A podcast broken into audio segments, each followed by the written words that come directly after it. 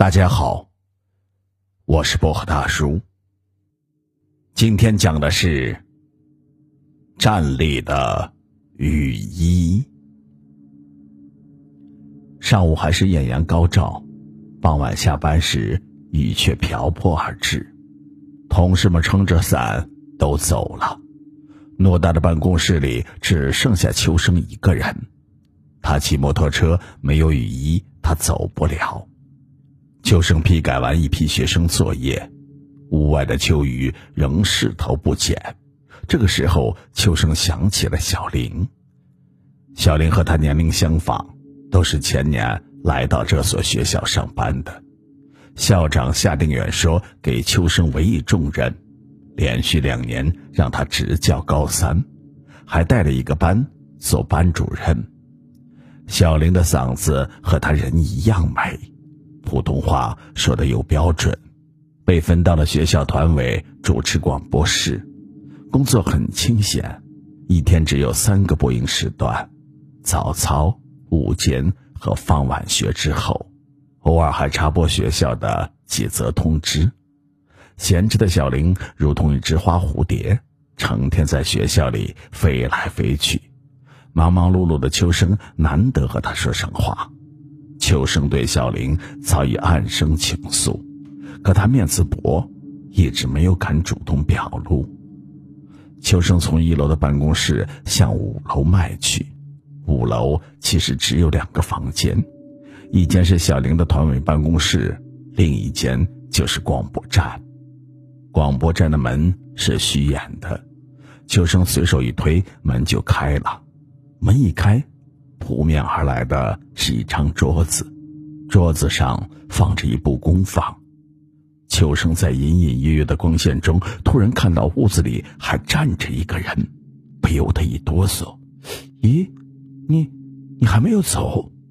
秋生颤声问道。对方一动不动的沉默着。秋生的情绪平静下来。如果小玲没走，他应该开灯才对。怎么会不出声的站在那里？秋生摸索着找到了电灯开关，啪的一声摁亮了。灯一亮，秋生不禁哑然失笑。这哪里是什么人，却是一件厚厚的蓝雨衣，用衣架挂在窗户上，模模糊糊看上去倒极像是一个人站在那里。秋生伸手取下了雨衣，心里一动。他把雨衣往身上一套，大小正合适，就像专门为他准备的一样。穿上雨衣的秋生蹭蹭的下了楼，直奔学校停车场而去。秋生骑上车，径直往家里奔去。一路上，他不时能闻到雨衣上丝丝缕缕的香味，这让他有些嫉妒。雨衣肯定是小玲的，他也一定穿过，上面。还有他体味呢。吃过晚饭之后，秋生准备给小玲打一个电话，把拿走雨衣的事情和他说一声，以此为机会和他聊一聊。谁知小玲的手机却关机了。第二天一早，秋生把雨衣放进了摩托车的后备箱里，准备还给小玲。而在学校忙碌之后，他已经把雨衣的事情给忘了。等到晚上放学，秋生猛地想起了那件雨衣。秋生不想被人知道自己上楼找小玲，于是批改起作业来，一直改到五点三十分。有个同事的手机响了，他对着手机嗯了几句，然后向另一个同事说订在了金宝酒店。两人邀秋生一道去吃饭。原来有个学生家长请客。秋生连连的摆手说：“不啦不啦。”他们一走，秋生就把雨衣一夹，直奔五楼而去。团委的门还是关着，广播室的门还虚掩在那里。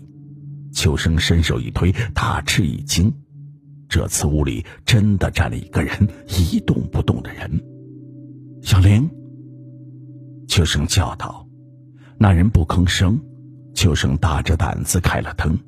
让他目瞪口呆，窗边居然又是一件雨衣，大小、颜色和他手中的一模一样，只不过是新的罢了。秋生根本想不出这里面的玄机，他把手中的雨衣往窗户的栏杆上一挂，匆匆的走了。秋生觉得这一次借雨衣的事情没有做好，拿走了小玲的雨衣，该及时的告诉她，现在人家买了件新的，再解释已经不合适了。这天下班后，秋生又一次没有回家。他决定再去广播室看看，广播室这一次被锁上了。秋生忽然大起了胆子，他是教物理的，精通锁的奥秘，三下两下就捅开了广播室的那把暗锁。窗户依然挂着那件旧雨衣。秋生走到窗户边，外边不远处是一栋住宅小区，高耸逼人。从这边的五楼看那边的楼顶，还需要仰视。就在秋生准备离开的时候，外面又下起了雨。他想也没想，就把那件雨衣穿好，帽子也戴到了头上，然后向楼下走去。秋生刚刚走到停车棚那里，一个女人从僻静处窜了出来，扬起手中寒光闪闪的匕首：“你这个不要脸的臭婊子！”你勾引人家丈夫，要不是那天我看到你那个广播室里有两个人的身影，我还不知道我家那个死鬼死哪儿去了。他叫骂着，匕首捅到了秋生的腰部。秋生到死都不知道，在他们那所学校里，关于小林和校长夏定远关系不正常的议论早已沸沸扬扬。他们之间甚至不敢通电话，不敢发手机短信。约会的方式恰恰是秋生拿走的那件雨衣，因为夏定远家住在学校对面小区的九楼，可以清楚的看到这边五楼广播室的窗户。其实这两天，就在秋生借雨衣还雨衣的时候，夏定远和小林就在团委的办公室里，等秋生把雨衣挂到广播室之后。广播室的窗户上已经有两件雨衣。夏定远观看这边窗户时间久了，他的妻子也窥出了名堂。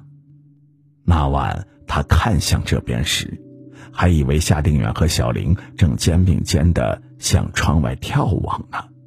夏定远的妻子就在那一刹那动了杀机，他要等屋里只有小玲一个人时才动手。秋生在这边一开灯，夏定远的妻子就误以为今晚是小林在那里面。秋生不治而亡，夏定远的妻子自然也被逮捕。小林仍和夏定远在一起厮混，他们约会的暗号还是老办法，在窗边挂雨衣。这天入夜。小林从团委办公室这边的抽屉里取出了一件雨衣，来到了广播室。门打开了，小林信步的往里面走。突然，他看到窗户边有一个人一动不动的站在那里。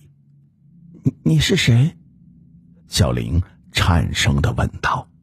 “我，我是来还你雨衣的。”那个人悠悠的说道：“小林吓得魂飞魄散，软软的瘫在了地上。”夏定远哈哈大笑了起来：“哈哈哈，你真胆小，竟然吓成这样！”他开了灯，正要走过来扶小林，突然他看到刚刚站着的窗户边上，不知什么时候多了一件雨衣。小林手里的雨衣是件新的。而那件却是旧的，正散发着隐隐约约的香味